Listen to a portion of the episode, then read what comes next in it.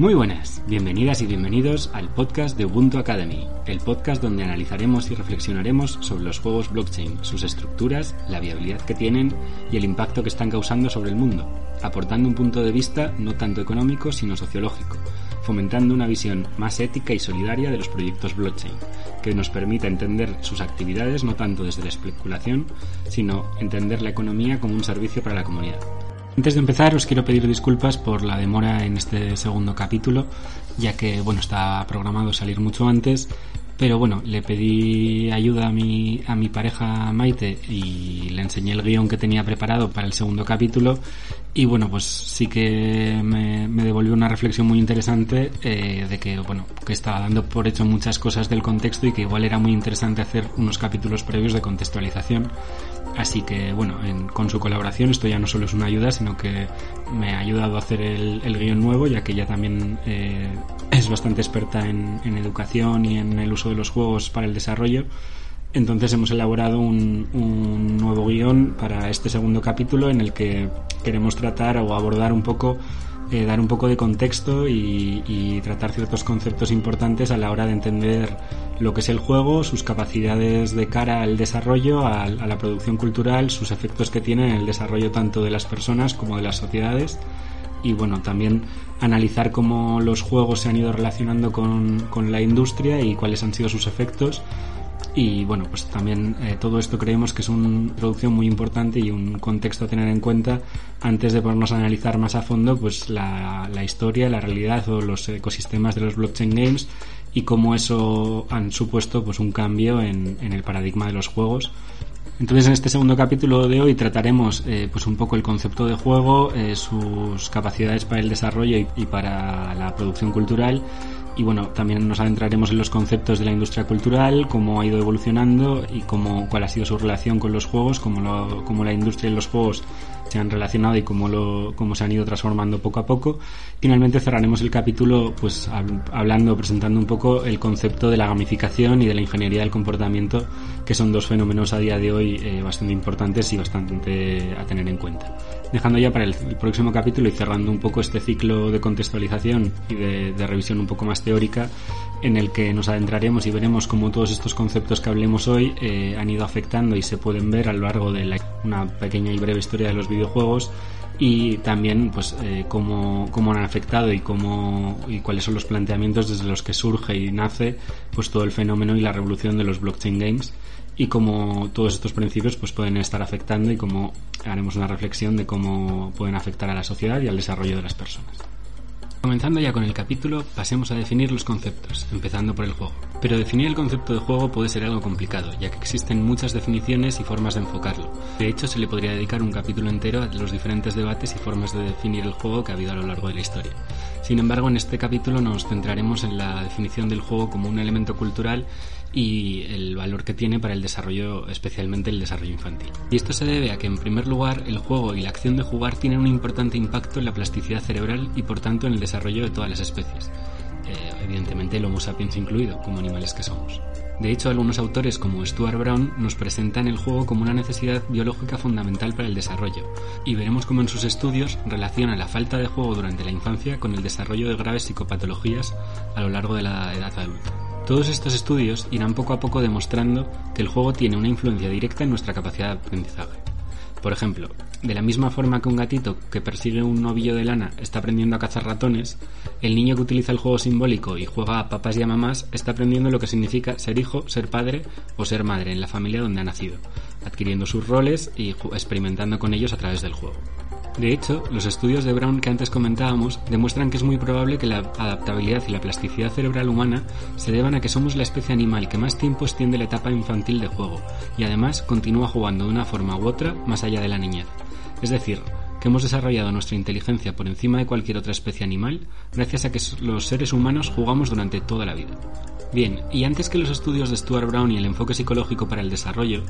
Cayoa y Huizinga analizaron el juego como un elemento cultural y generador de cultura. Por lo tanto, los juegos que una cultura juega nos hablan de cómo son las personas que la conforman y las relaciones que entre ellas se establecen. Además de cumplir una función socializadora, Los juegos nos hablan de la cultura que los juega y practica, aportando información sobre cómo son las personas que los juegan, cuáles son sus miedos, sus aspiraciones, sus deseos, sus valores o sus ideas. Por ello, estos autores nos plantean que la popularidad de jugar más allá de la infancia influye directamente en la adaptabilidad que una sociedad tiene. Por ello, a medida que se populariza el juego adulto, las sociedades se van convirtiendo en menos rígidas y estancas, acelerando así su capacidad de desarrollo e innovación. Todo esto se debe, en parte, a que los juegos no solamente son elementos culturales de gran valor, sino que el hecho de jugar es una función cultural generadora de cultura. Esto quiere decir que los elementos culturales se juegan, siguiendo una estructura y normas que son convenidas de forma cultural y acordadas entre todos y todas, y ello le da valor y sentido a dichas acciones. Por ejemplo, podríamos decir que un juicio es una suerte de juego donde hay unas normas claras y unos jugadores que deben ceñirse a ellas, en un espacio delimitado para el desarrollo de una acción. Estamos hablando de un elemento cultural que si bien no es un juego, se reúnen algunas de las características de los juegos, y podríamos decir que se juega. Para comprender un poco mejor este punto, puede que nos ayude a acercarnos a la definición de juego que manejaban estos dos autores. Heizinga y Kaiba nos presentan los juegos como una actividad libre donde el jugador no puede estar obligado a jugar o, o el juego perdería su esencia de diversión atractiva y alegre. Separado de la vida, es decir, que es una actividad circunscrita en límites de espacio y tiempo precisos y determinados de antemano. Incierta, es decir, que ni su desarrollo ni su resultado pueden estar predeterminados de antemano, dejando así a la iniciativa del jugador cierta libertad en su necesidad de crear. Improductiva, ya que no crea ni bienes ni riqueza ni ningún elemento nuevo de ninguna especie, a lo sumo los desplazaría entre los jugadores, como sería el caso de las apuestas. Reglamentada, es decir, sometida a convenciones que suspenden las leyes ordinarias e instauran momentáneamente una nueva legislación, que es la única que cuenta, las normas del juego y finalmente ficticia, ya que está acompañada de una conciencia de franca irrealidad en comparación con la vida corriente. Para entender mejor esta definición, pongamos un ejemplo. Pensemos en cualquier juego, por ejemplo el ajedrez. El ajedrez es una actividad libre, es decir, yo puedo jugar cuando me apetezca. Y de hecho puedo dejar de jugar en cualquier momento. No estoy obligado a jugar. Es una actividad que realizo por placer de realizarla. Por otra parte, una partida de ajedrez está separada de mi vida, es decir,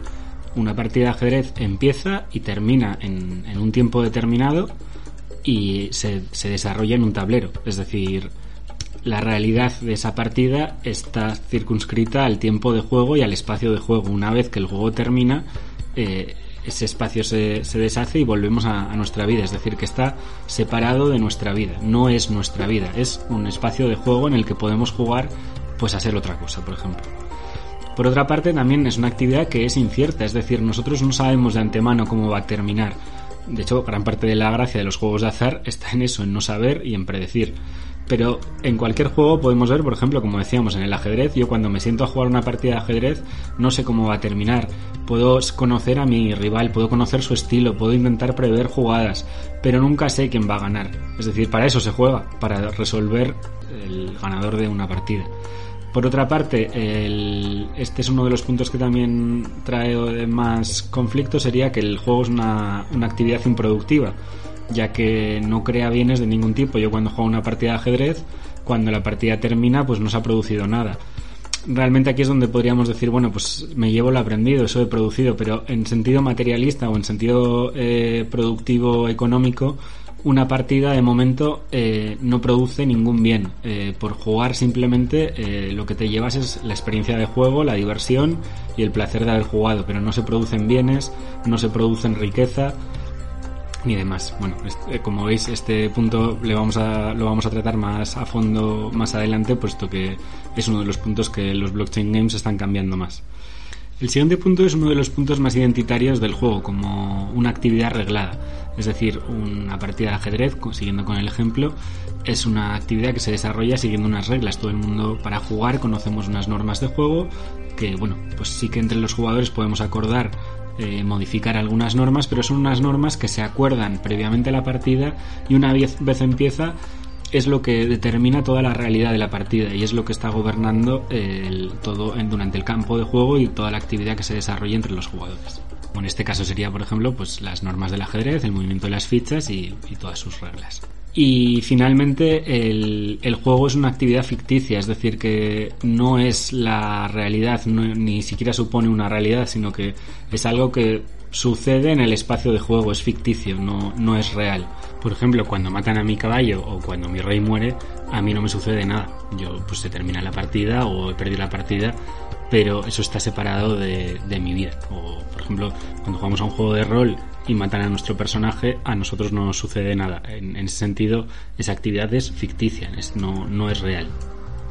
Y como podemos ver, estos elementos son fundamentales a la hora de, entender el juego como un elemento educativo, como un espacio de prueba, ya que estos son los elementos que nos permiten a nosotros eh, pues desarrollarnos y probar diferentes cosas con la seguridad que nos da el juego y es, esa es gran parte de su potencial. Sí que es cierto que como hemos visto, pues habrá ciertos elementos o ciertos juegos que puedan comprometer en cierta parte eh, alguno de estos puntos, como por ejemplo, pues podría ser el juego profesional, que, sí que cada partida para ellos es su vida, incluso podríamos decir que ellos no están jugando porque están obligados a jugar cuando tienen partido, pero, pero bueno, sí que es cierto que lo que hacen es un juego. Entonces ahí podríamos entrar en un debate que no, que no queremos tratar en este capítulo. Lo que sí que queremos eh, plantear es la idea de que si, si alguno de estos puntos eh, se ve comprometido o no se cumple, eh, en la experiencia de juego pues va a tener unos efectos importantes de cara a cómo, cómo ese juego puede afectar a nuestro desarrollo tanto individual como, como la sociedad en general, lo que ese juego puede generar como práctica. Y, bueno, pues tendremos que ver en qué manera estos principios no se cumplen y qué efectos tienen, pues tanto, pues eso, en, nuestro desarrollo, en el desarrollo social y en la actividad de juego. Como pequeño adelanto, sí que diré que en el próximo capítulo entraremos otra vez en toda esta reflexión y en esta definición de juego, haciendo una reflexión de cómo los blockchain games se están adaptando, pues, tanto a esta definición más científica de juego como han ido adaptando lo que a partir de ahora hablaremos en relación con la industria. Pero sí que es cierto que si nos fijamos o, o si analizamos, ya en este punto podemos observar cómo los blockchain games eh, están redefiniendo o incluso comprometen algunos de los puntos de los que hemos hablado hasta ahora. Entonces, bueno, en el próximo capítulo, cuando tratemos la historia de los videojuegos más en profundidad y, de los blockchain games, volveremos a este punto para reflexionar cómo los blockchain games eh, pueden afectar a nuestro desarrollo tanto individual como social y, y qué puntos están, están comprometiendo, incluso cambiando. Bien, y habiendo visto de forma breve cómo los juegos son un elemento cultural de gran valor y cómo influyen eh, tanto a nivel individual como colectivo en el desarrollo, un elemento muy importante a analizar antes de continuar con el análisis de cómo se relacionan los juegos con la industria eh, sería mismamente el concepto de la industria cultural. En las sociedades occidentales, y cada vez en más sitios, vivimos en un sistema económico regido por los mercados y basados en la compraventa de bienes y servicios, el denominado capitalismo. En este contexto, el control de los medios de producción cobra vital importancia, ya que otorga poder económico e influencia social a quien los posee. De esta forma, la industria se convierte en un agente que seguirá extendiendo a todos los sectores de la sociedad, aplicando su lógica de lucro a todos los ámbitos de nuestras vidas. Y obviamente la producción cultural no podía ser menos, y se ha ido convirtiendo paulatinamente en una industria al servicio del capitalismo. Fueron los autores Adorno y Horkheimer los que acuñaron el término industria cultural para advertir de cómo la industria produce elementos culturales predestinados a un sector concreto de la sociedad con el fin de manipular estos perfiles. Lo que quiere decir que la industria convierte en producto los elementos culturales ofreciendo a cada sector de la población aquello que está dispuesto a consumir, manipulando de esta forma la generación de cultura que se da a través de dichos elementos culturales. Esto plantea un riesgo importante, ya que podríamos entender la cultura como la forma de que una sociedad se expresa, conversa y evoluciona los elementos culturales, como la literatura, la música o el arte en general, son elementos de la transmisión cultural, que ponen a conversar a todos los agentes sociales, ya sean pasados, presentes o futuros. Convertir estos elementos culturales en productos de la industria supone poner la transmisión y generación de la cultura al servicio del mercado capitalista y de sus intereses. Podemos observar cómo esta lógica ha llevado a la sociedad actual a poner en valor elementos culturales no por ser interesantes, sino por ser vendibles. Por ejemplo, a día de hoy los escritores no pueden producir siempre las obras que quieren, con el fin de innovar o, por ejemplo, hacer reflexionar al público, sino que tienen que producir aquellas obras que se convertirán en bestseller o como mínimo una parte de su obra tiene que estar destinada a ello, ya que necesitan ingresos para sostenerse. Por ejemplo, un caso muy claro sería el de una, de mis escritoras favoritas de ciencia ficción, Ursula K. Le Guin, que tiene una obra de novelas eh, con planteamientos sociales y políticos muy interesantes, como podrían ser La mano izquierda de la oscuridad o El nombre del mundo es bosque, pero sin embargo se vio forzada a escribir una saga de fantasía juvenil bastante más mediocre como podría ser Leyendas de Terramar, simplemente por el hecho de que ella tenía que comer. Otro ejemplo muy claro que nos sirve para ver cómo la industria cultural utiliza estos elementos culturales eh, para sus propios intereses sería el caso que podemos ver con, cómo se convierten infinidad de camisetas, pósters y chapas de, personajes icónicos revolucionarios a lo largo de la historia y sus lemas, como podría ser el ejemplo del Che Guevara, donde eh, si bien la ideología de estos personajes es totalmente opuesta a la lógica del mercado capitalista, su imagen y sus lemas se han convertido a día de hoy en un producto destinado a la población de izquierdas con un discurso eh, propiamente también anticapitalista. Es decir, que la industria tiene productos hasta para sus detractores, manipulando así el contenido ideológico y, y evidentemente esto podemos ver que supone un riesgo muy alto. Y si bien todo esto ya era un problema cuando se acuña el concepto de la industria cultural en un entorno de un capitalismo de producción, con el auge de la sociedad de consumo y sus dinámicas, los riesgos de este fenómeno van a aumentar de forma exponencial. En el entorno del capitalismo de producción, la idea se trataba de dar respuestas duraderas a necesidades sociales concretas. Sin embargo, la realidad de hoy en día es que el modelo de capitalismo ha evolucionado a lo que se llama un capitalismo de consumo, cuyo objetivo es crear necesidades que antes no existían o que la manera de satisfacer dichas necesidades implique mantener el consumo. Por ejemplo, las impresoras están hoy en día preparadas para hacer un número determinado de copias y luego dejan de funcionar, lo que todos conocemos como obsolescencia programada. Esta evolución la podemos ver observando los anuncios de coches, donde en los años 70 nos hacían referencia a las características del vehículo, las ventajas que tenían frente a la competencia. Sin embargo, hoy en día la publicidad se centra más en vendernos una experiencia y una sensación que está destinada a generar una necesidad de cambiar de vehículo que muchas veces no tiene nada que ver con, con mi necesidad de desplazamiento, porque igual ya está cubierta con el coche que tengo.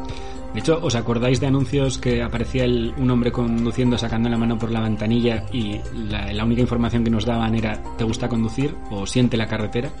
De hecho, si observamos la publicidad en general, los primeros anuncios de la tele utilizaban una voz más entusiasta,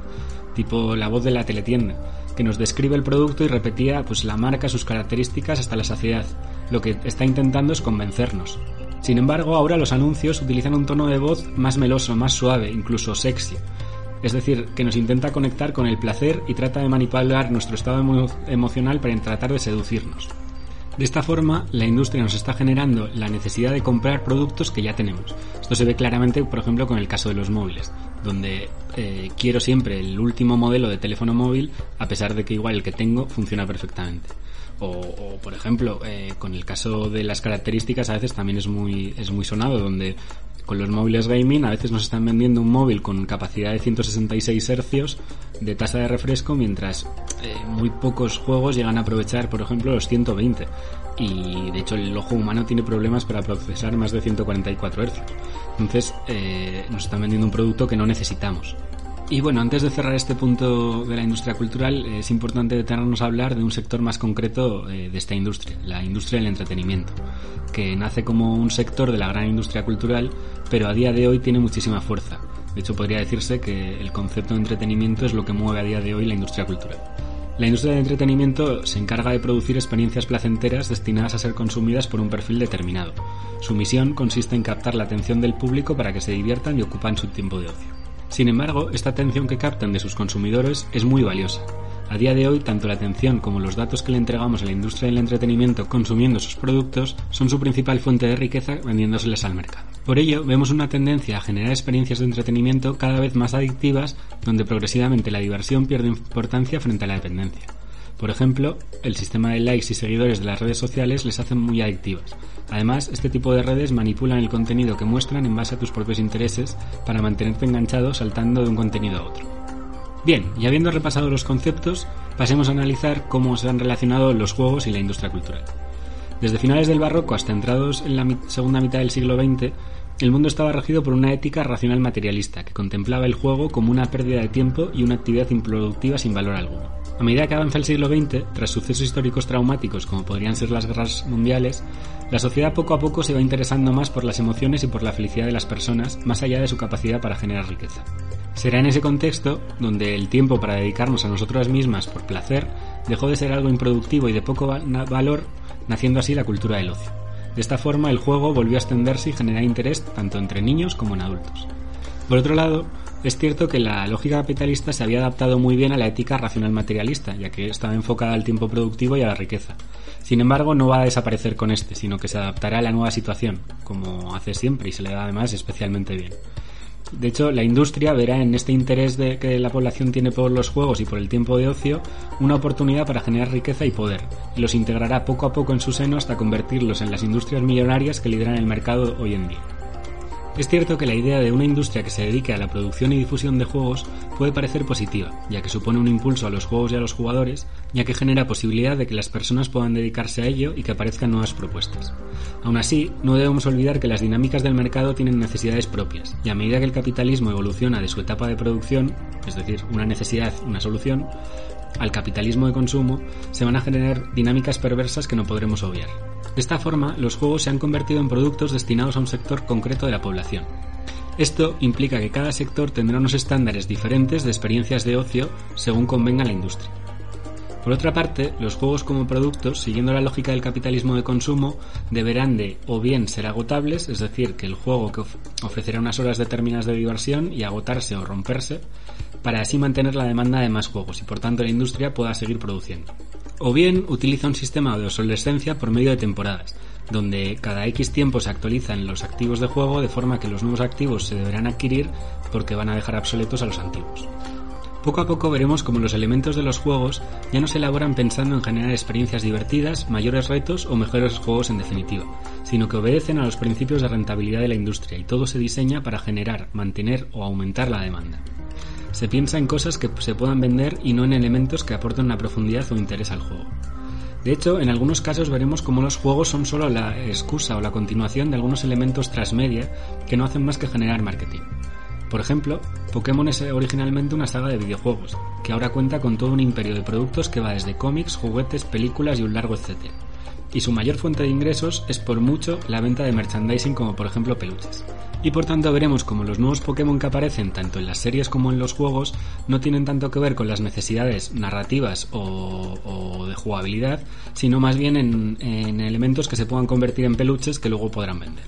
Y antes de cerrar el capítulo de hoy, no nos podemos olvidar de hablar de dos sucesos que cada día tienen más fuerza, la gamificación y la ingeniería del comportamiento. Todo esto se basa en la motivación. De hecho, la motivación es un factor clave a la hora de determinar la acción de las personas. Existen dos tipos fundamentales de motivación. La motivación extrínseca, es decir, una motivación externa, cuando el interés no nace desde nosotros, sino que viene determinado o impuesto por una fuente exterior, como por ejemplo cuando nos animan a estudiar algo porque nos es beneficioso.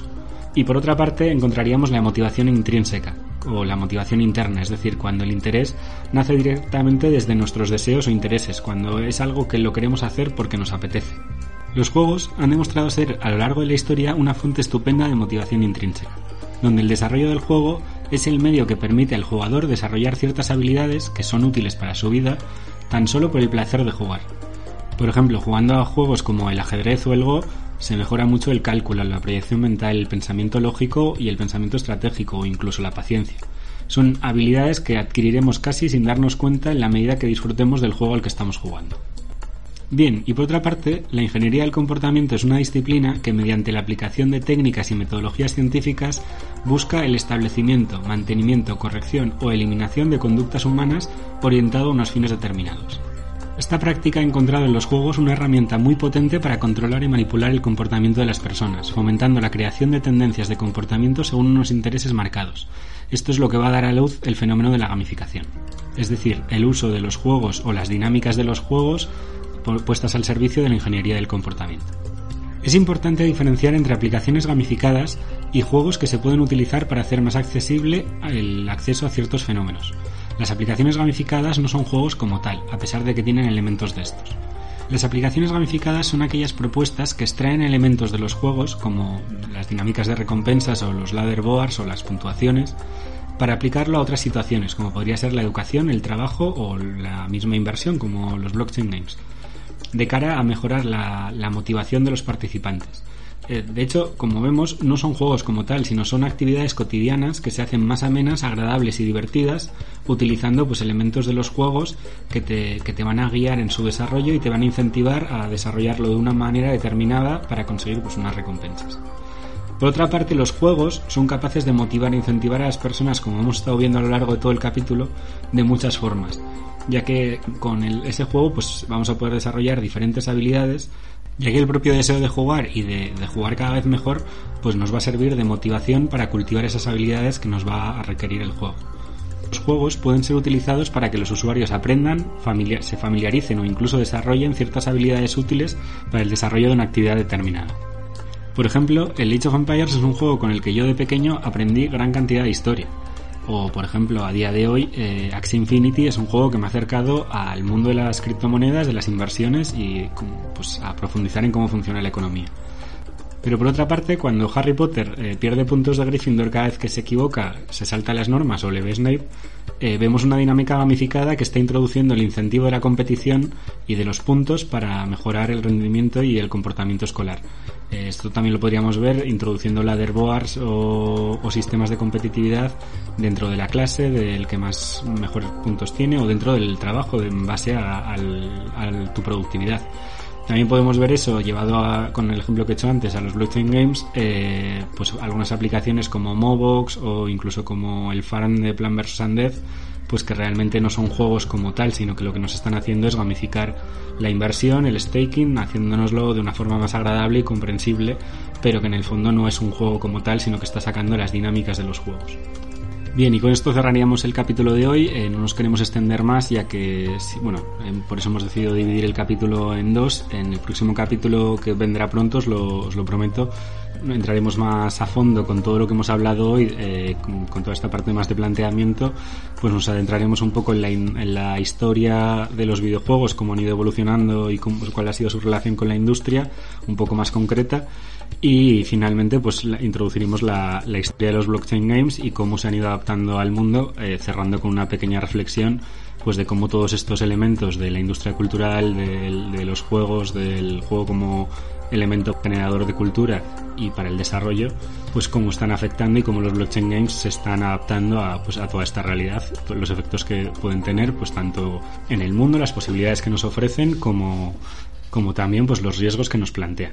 ya que toda revolución tiene luces y sombras y plantea pues, posibilidades muy interesantes y riesgos. Y evidentemente pues los blockchain games no iban a ser menos. Así que nuestra propuesta desde Ubuntu Academy era plantear un poco de contextualización conocer eh, pues todos los efectos para poder ir analizando poco a poco ir adentrándonos más en, en, las grandes posibilidades que nos ofrece pues la revolución de los blockchain games pero también ir conociendo y ir previendo los riesgos que pueden ir desentrañando